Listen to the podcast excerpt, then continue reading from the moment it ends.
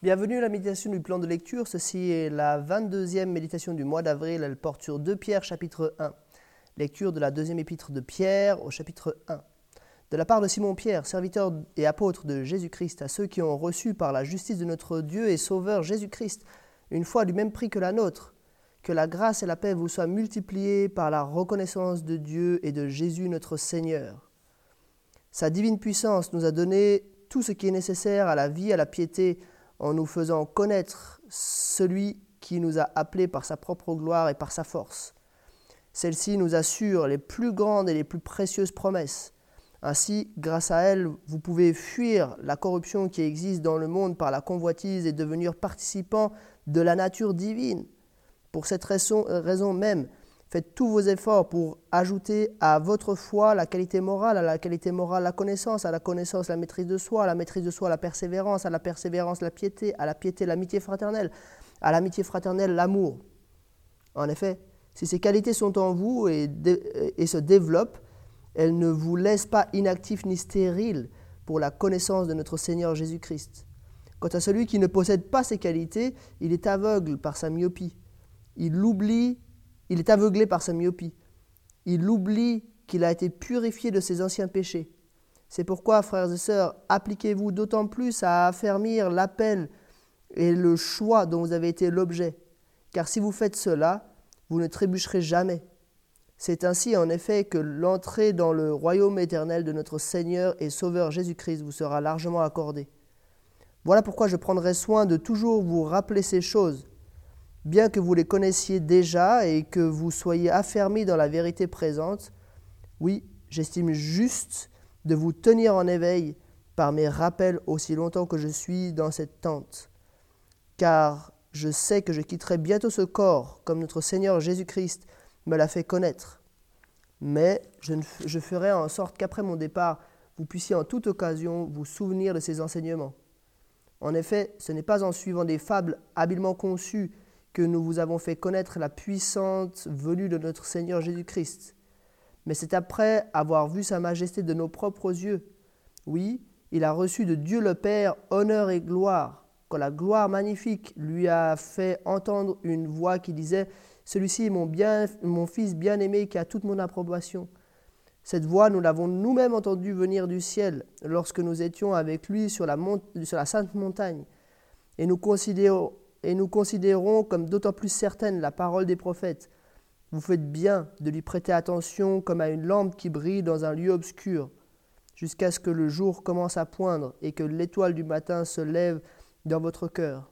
Sachez avant tout qu'aucune prophétie de l'Écriture n'est une affaire d'interprétation personnelle, car ce n'est jamais par une volonté d'homme qu'une prophétie a été apportée, mais c'est poussé par le Saint-Esprit que les hommes ont parlé de la part de Dieu.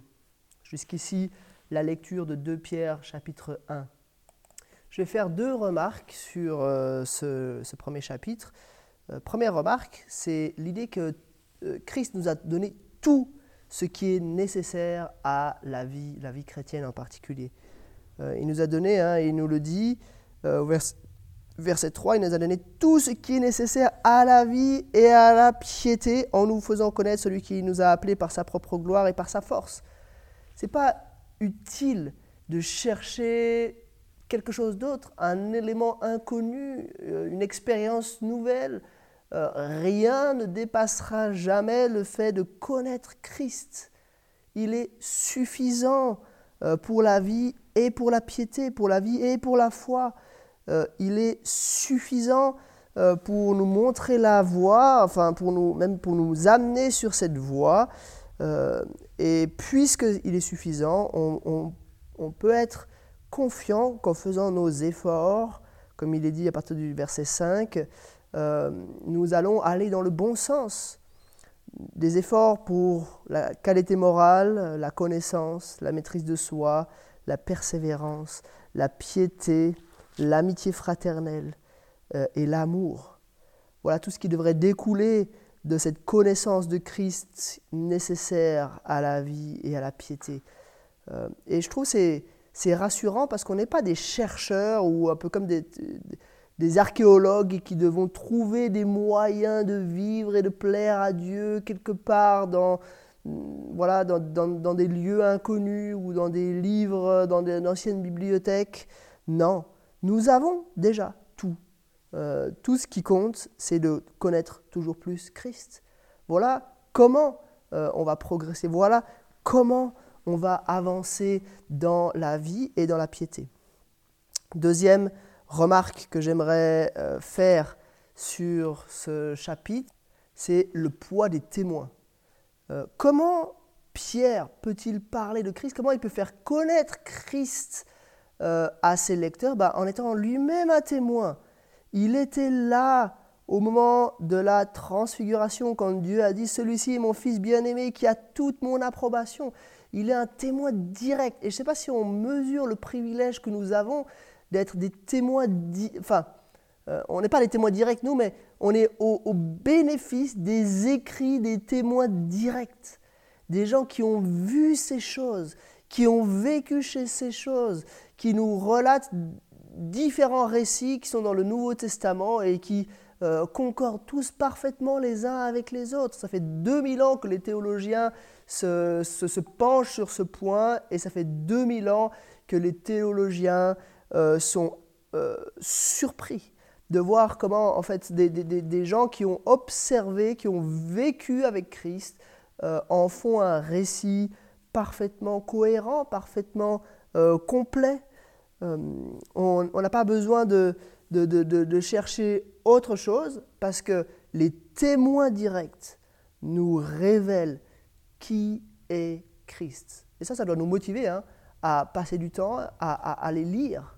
En fait, quand on lit Pierre, quand on lit euh, donc les évangiles, euh, quand on lit même Paul, qui n'a qui a pas connu Christ de manière directe, mais par révélation, quand on lit les écrits de Jean, enfin voilà, tous les écrits du Nouveau Testament, on est en train de lire des lettres de gens qui ont été directement avec notre Seigneur et Sauveur. Ça, ça, nous rapproche des faits, ça nous rapproche de Christ, ça, donne comme une dimension un peu palpable, historique euh, à, cela.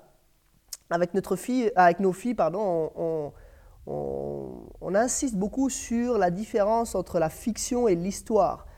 Euh, parce que voilà, y y a elles entendent des tas d'histoires, enfin des tas de petites histoires fictionnelles, et elles entendent l'histoire, l'histoire réelle qui s'est passée. Et pour les enfants, euh, je trouve que ce n'est pas toujours facile de distinguer les deux, parce qu'il y a beaucoup d'histoires, d'histoires fictionnelles qui sont de belles histoires. Et en fait, on n'a pas envie de leur dire non, non, mais ça c'est de la fiction, donc c'est pas bon. Non, c'est pas le cas.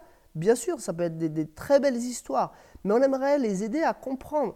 Il y a de belles histoires de fiction, et puis il y a l'histoire réelle, celle qui s'est vraiment produite.